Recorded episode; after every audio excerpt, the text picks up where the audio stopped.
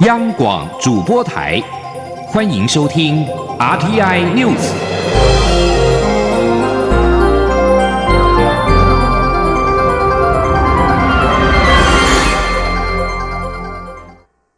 各位好，我是主播王玉伟，欢迎收听这节央广主播台提供给您的 RTI News。今天是二零一九年八月二十四号，新闻首先带您关注国际焦点。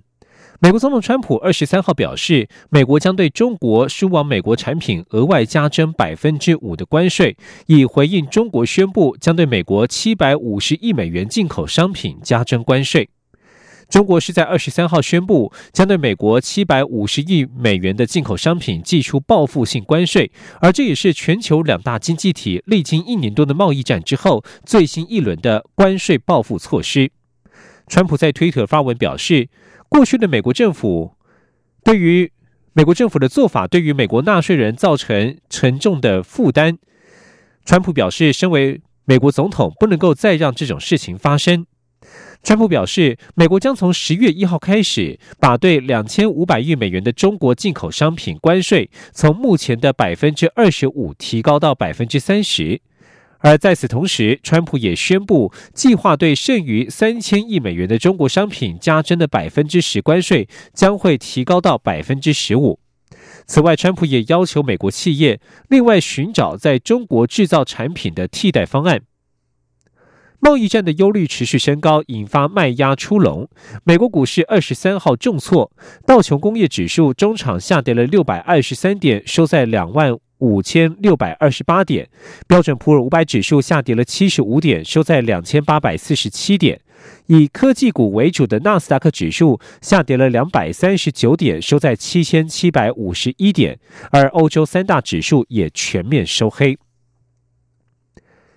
美国联邦准备理事会主席鲍尔二十三号表示，美国经济仍处于有利地位，联准会将在采取适当行动维持目前的经济扩张。但是他对于联准会下一次会议是否会在降息，几乎没有做任何的裁示。鲍尔表示，美国经济体整体而言持续表现。表现良好，企业投资与制造业虽然转弱，但是就业市场坚实成长，加上薪资升高，带动了强劲的消费，也支撑住温和的整体成长。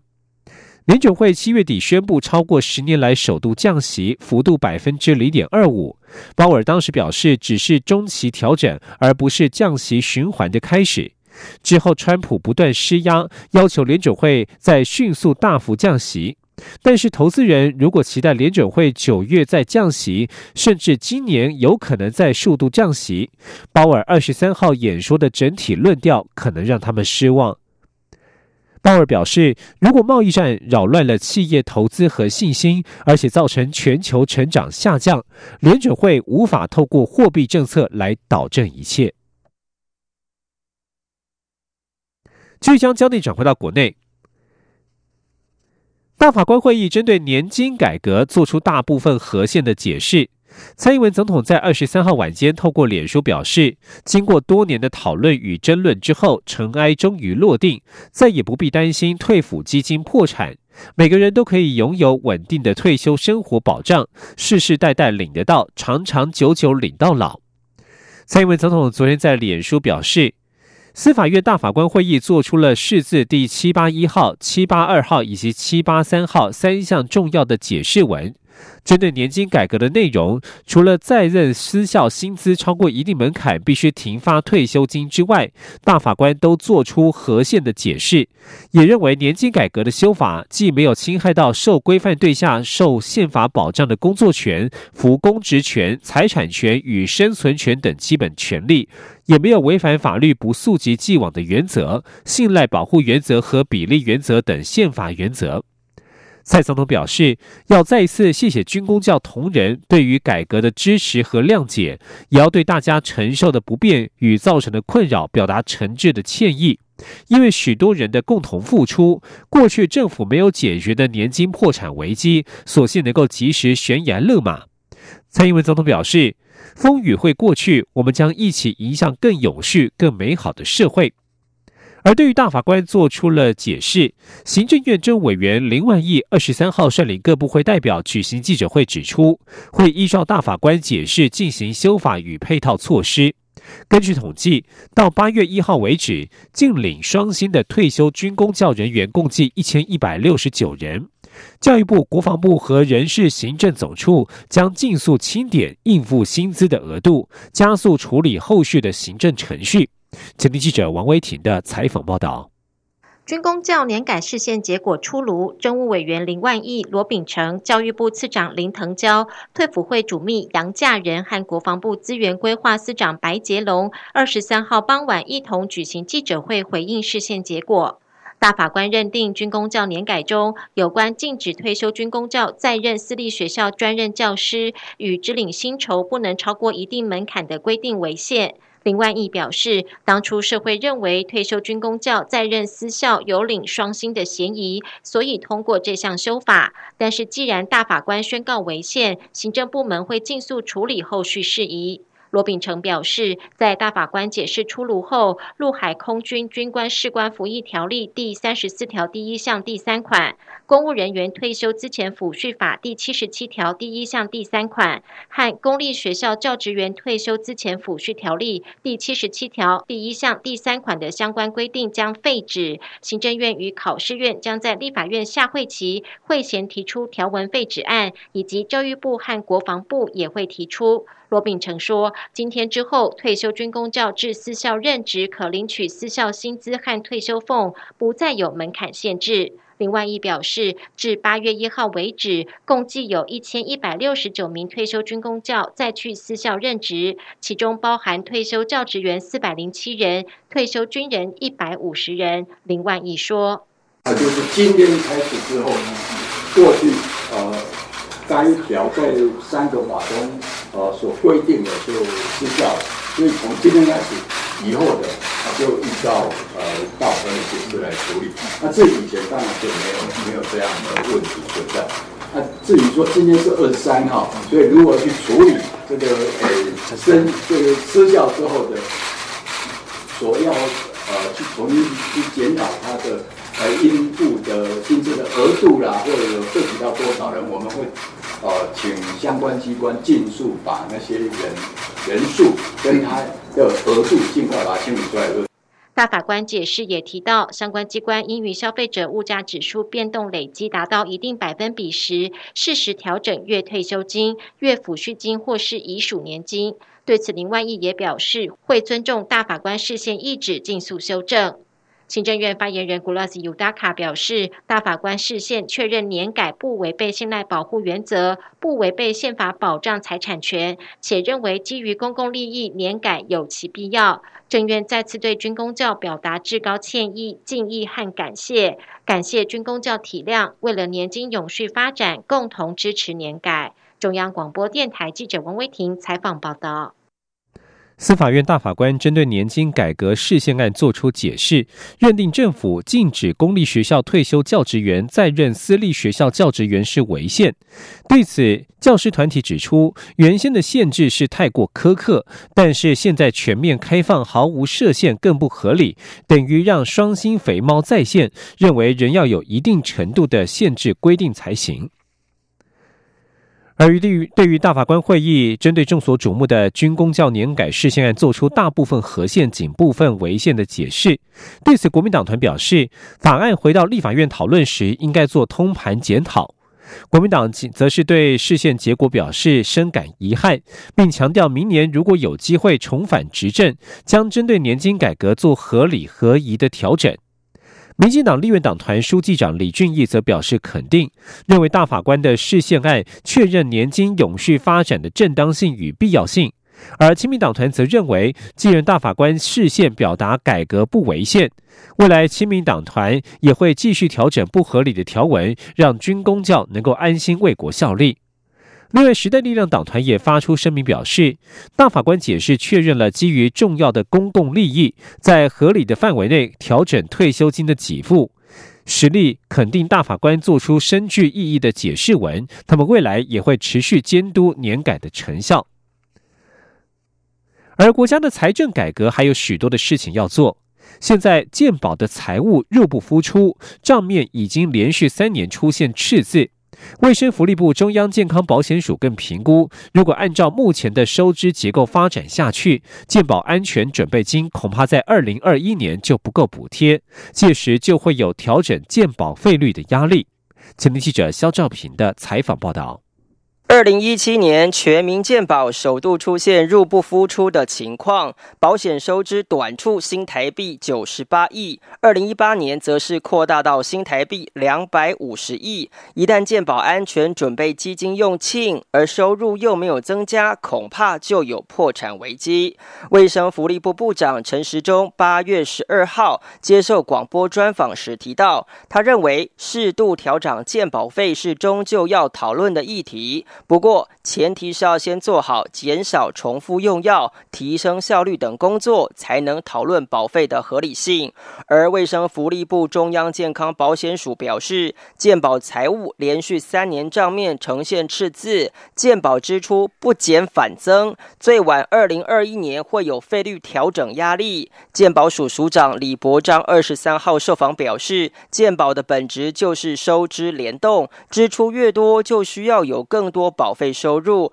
但在目前结构下，每年支出平均还比收入多了百分之八。他说：“好几年我们都没有调保费嘛，嗯啊，可是我们的那个支出面是随着我们的那个那个谁，我们的成长率哦，因为现在有一些慢性病呢，有一些新的医疗科技，对，就变得更多的支出。那跟我们支出的时候呢，我们通常就是会。”有一个盲点，就是说，我们当然说，我们需要花更多的钱去照顾，可是我们收入跟支出现在是差八 percent 李博章进一步表示，虽然健保安全准备金每个月都会补贴，但如果按照目前的支出方式，二零二一年就会不够补贴。他说：“可是我们这样补贴补贴到最后到民国一百一十年的时候呢，我们的那个那个安全准备金就会不够，不够，所以你为了要维持健保的稳定，你就要在调整保费的方向就要去走嘛。”李博章表示，健保署现在运用大数据、云端药力等做法，就是希望减少不必要的医疗支出。现在是整个制度的转型期，还需要各界共同努力节省开支。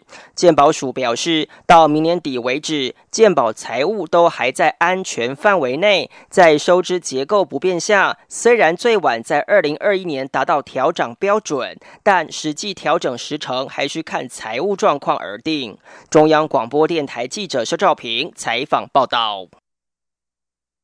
继续关注的是司法焦点。台北地检署侦办国安特勤私烟案第一阶段二十三号侦查终结，检察官依涉犯贪污治罪条例以及违反税捐稽征法等罪，共起诉总统府侍卫室少校吴宗宪、张恒嘉以及华航前副总邱章信、空品处协理余姚等十三人。对此，总统府发言人张敦涵强调，总统府的立场就是配合司法调查，不会回避，也不护短，并且会依照涉案程度进行相关惩处。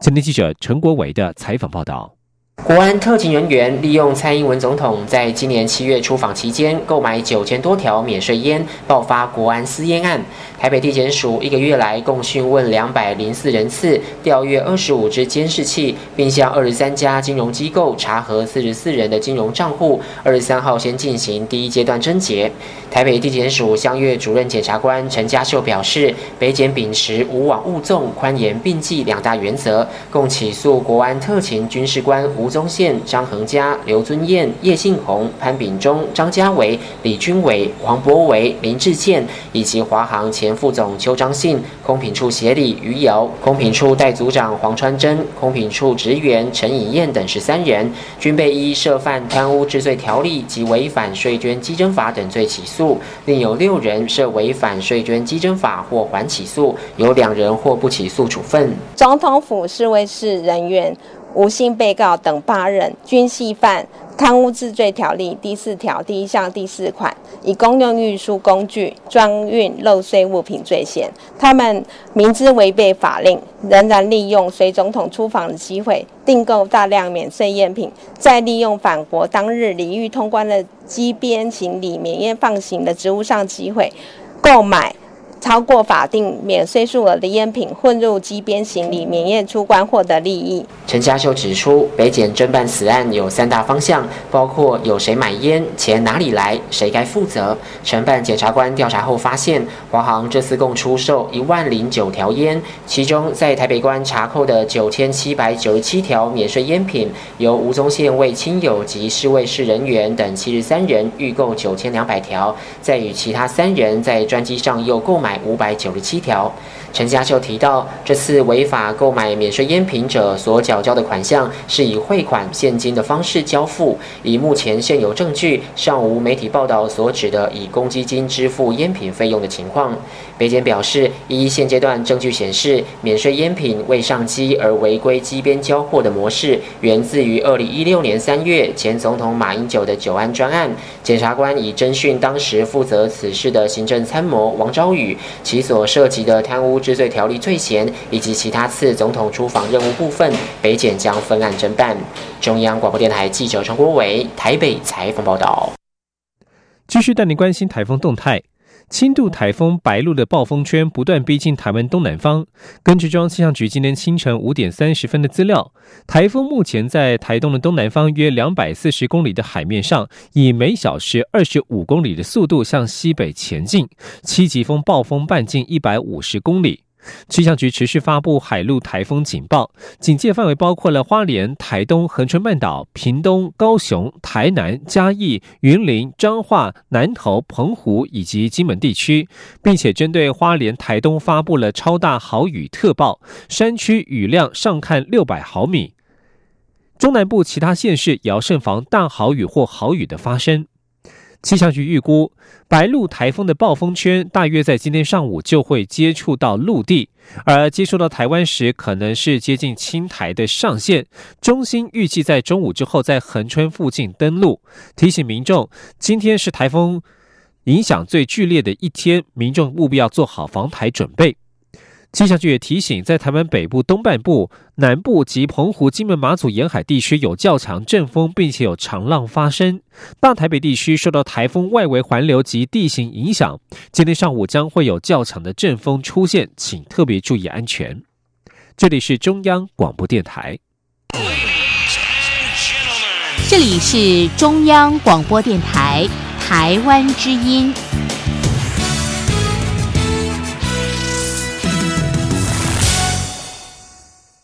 各位好，我是主播王玉伟，欢迎继续收听新闻，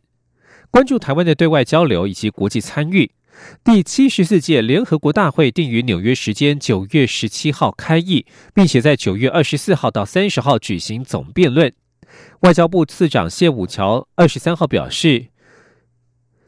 为了向国际社会展现我国两千三百万人民对于参与联合国体系的期盼，政府决定以台湾为全球落实永续发展目标之重要伙伴为主轴，持续推案。谢武桥强调，一个真正包容的联合国不应该遗漏任何人。台湾真诚希望能够为联合国造福全人类的理想一起努力。前天记者王兆坤的采访报道。针对今年联合国大会推案策略。外交部次长谢武桥指出，今年除洽请友邦继续在联大总辩论为我国直言外，另请友邦驻联合国常任代表为我国致函联合国秘书长，敦促他秉持公平、正义、包容性及为全人类服务等原则，解决台湾长期被排除于联合国体系外的问题。此外，我方也将举办一系列周边活动，以彰显我国在落实联合国永续发展目标方面的努力与成就。向国际社会传达台湾期盼参与相关国际合作，并做出贡献的强烈意愿。谢武桥表示，争取参与联合国是一项艰巨任务，但在政府与民间多年来共同努力下，国际支持台湾的动能在持续累积。我方要呼吁联合国尽早接纳台湾平等参与，以利其在二零三零年前达成永续发展目标。谢武桥说：“一个真正包容的联合国。”不应该遗漏任何人。呃，台湾真诚的希望有多更多的机会，能为联合国造福全人类、全人类的理想一起努力。外交部认为，我政府今年推案的三项主要诉求具有延续性，分别是联合国应立即采取行动解决两千三百万台湾人民被不当排除在联合国体系外之情形，联合国不当剥夺我国人及媒体进入联合国参访、出席或采访会议与活动之权利，应给予匡正。联合国应确保台湾有权平等、有尊严参与实现永续发展目标相关会议、机制及活动，并作出贡献。政府届时在纽约将举办有关永续发展、气候变迁、全民健康覆盖、青年培力等主题系列活动。谢武桥表示，规划邀请政务委员唐凤或环保署官员前往参与。中央广播电台记者王兆坤台北采访报道。继续关注国防动态。美国国务院二十一号批准军售台湾 F 十六 V 战机，美国海军圣安东尼奥级两栖船坞登陆舰二十三号通过了台湾海峡，而这也是今年以来第七度通过。我国防部表示，国军均有所掌握，并且全程监控。国防部表示，一艘美国运输登陆舰自我国西南部海域由南向北，经由台湾海峡往北行驶。国防部指出，美国军舰经由台湾海峡自由航行，国军运用联合勤监侦作为，全程掌握我国周边海空域舰机的相关动态，期间并无异状，请国人放心。最要关心的是台湾地方的重要建设。蔡英文总统二十三号视察金门大桥工程，总统表示，政府在建设时不会分党派，也不会忽略离岛民众的福祉。他希望金门大桥务必要在二零二一年中如期如职完成。金门县长杨振武也表示，金门乡亲终于开始相信这座桥可以完工，这也将为小金门的乡亲带来更多保障。前天记者欧阳梦平的采访报道。金门大桥连接金门本岛及小金门，是当地民众多年的期盼。如今工程进度过半，蔡英文总统特地在二十三号出席八二三中枢纪念仪式后前往视察。总统在听取简报后致辞表示，金门大桥将可把大小金门连接成完整的区域，金门乡亲不必再担心天候不佳造成交通中断，也可以促进观光，带动整体繁荣进步。他要求交通部务必全力以赴。让金门大桥如期如职完工，让金门乡亲早日享受金门大桥带来的便利。总统说：“看到最后一根支桩也已经施工完成哦，可以说最困难的部分我们都克服了啊！我要请我们交通部在后续工程上面呢，务必全力以赴，把执行力拿出来，我们中央地方一起共同把这个金门大桥如期如职的把它完工哦。”总统强调，政府在建设时不会分党派，也不会忽略离岛民众的福祉，甚至要加倍照顾。除了金门大桥外，包括离岛紧急医疗的后送专机、金门大学未来的发展以及补足警力等问题，都会尽速解决。金门县长杨振武致辞时则表示，在中央各单位协助下，金门大桥终于露出曙光。金门乡亲开始相信这座桥可以完工，并为小金门的乡亲带来生活、经济、民生及医疗等保障。他并指出，这座桥是台湾第一座真正的跨海大桥，不断对金门意义重大，也是台湾技术的展现。有许多新的工法都顺利完成，可以说是集合来自国际的好手组成。台湾队打金门杯之后，还要打台湾杯、世界杯。交通部长林佳龙也说，金门大桥不再是一个选举时浮上来、选后沉下去的桥，将带动大小金门的交通连结、观光效益。他还要蔡总统先把完工的时间记下来，明年连任后一定要在二零二一年中再来参加完工启用典礼。中央广播电台记者欧阳梦平在金门的采访报道。财经议题。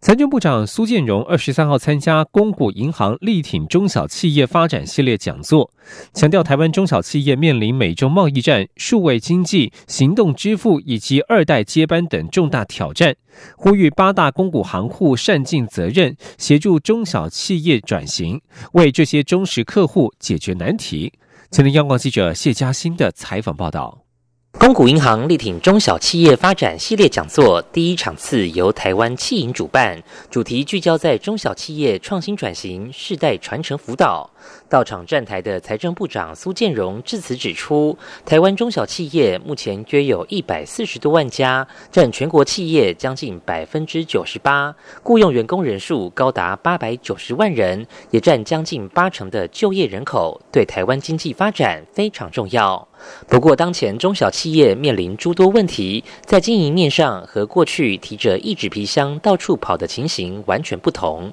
他说：“特别是最近。”中美贸易战，还有数位经济的发展跟行动支付的发展，使得中小企业在经营上面临的很大的挑战，跟过去提着一个皮箱到处跑的情况完全不一样。中小企业长久发展以来，也面临到另外一个课题，就是二代接班的问题。苏建荣强调，这些中小企业过去陪伴八大公股行库输出入银行成长，是忠实顾客。如今面临挑战，八大公股行库占全体金融业的五成，应善尽责任，辅导中小企业顺利转型、世代传承，才能进一步推升国家经济。台湾汽银董事长黄博仪则是强调，力挺中小企业，包括推出活水倍增计划，加速对小微新创事业服务，三年要由目前服务的两万五千家增加至五万家。而在资金方面，也准备一千亿元资金来协助这些小微新创事业发展。针对近期出现企业裁员潮，黄博仪认为，美中贸易战虽为台湾带来经济风华再现契机，但过程不会是一帆风顺，也有些考验。同时，在对岸紧缩来台观光客下，观光餐饮有些产业面临不小压力。但危机就是转机，完全是事在人为。而银行的协助则扮演召集东风的角色，让企业脱胎换骨。中央广播电台记者谢嘉欣采访报道。继续关注国际情势，日本政府二十三号正式接获南韩通知，终止日韩军事情报机密保护协定。这份签署于二零一六年十一月的协定将在十一月下旬失效。日本媒体报道，日本政府暂时不采取反制措施。二十三号下午，南韩外交部第一次官赵世英召见日本驻南韩大使长岭安正，正式通知终止日韩军事情报机密保护协定。长岭对于南韩这项决定表达抗议，他指出：“不得不说，这是误判当前区域安全保障环境的做法。”日本外务副大臣佐藤正久二十三号表示，终止日韩军事情报机密保护协定会感到苦恼的将是南韩。日本的立场是冷静以对。稍早，日本首相安倍晋三在首都官邸对媒体表示，将与美国合作，确保区域的和平与稳定。日本前外交官、熟知东亚安全保障问题的专家宫家邦彦指出，日韩无法及时共享秘密情报的话，美日韩所形成的防卫体制可能变得不稳定。他认为，对于中国、俄罗斯、北韩等遏制的力道可能因此减弱。据将焦点转到香港。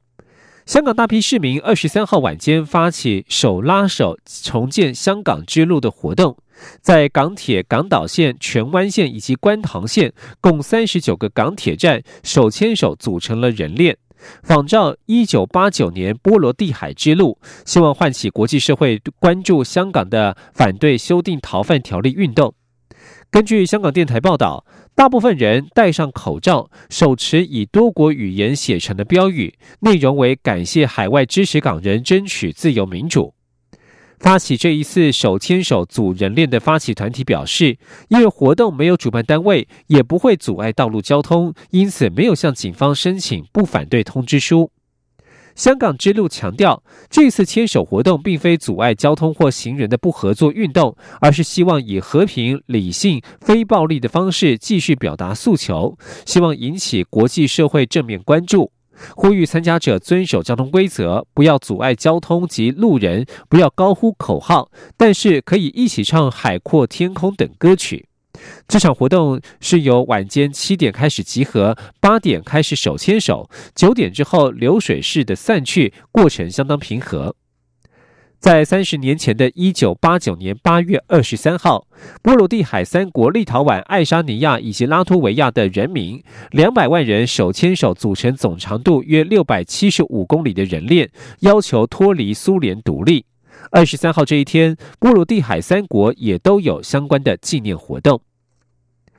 以上新闻是由王玉伟编辑播报。相关新闻内容，欢迎上央广网站点选收听。我们的网址是 triple w 到 r t i 打 o r g 打 t w。这里是中央广播电台台湾之音。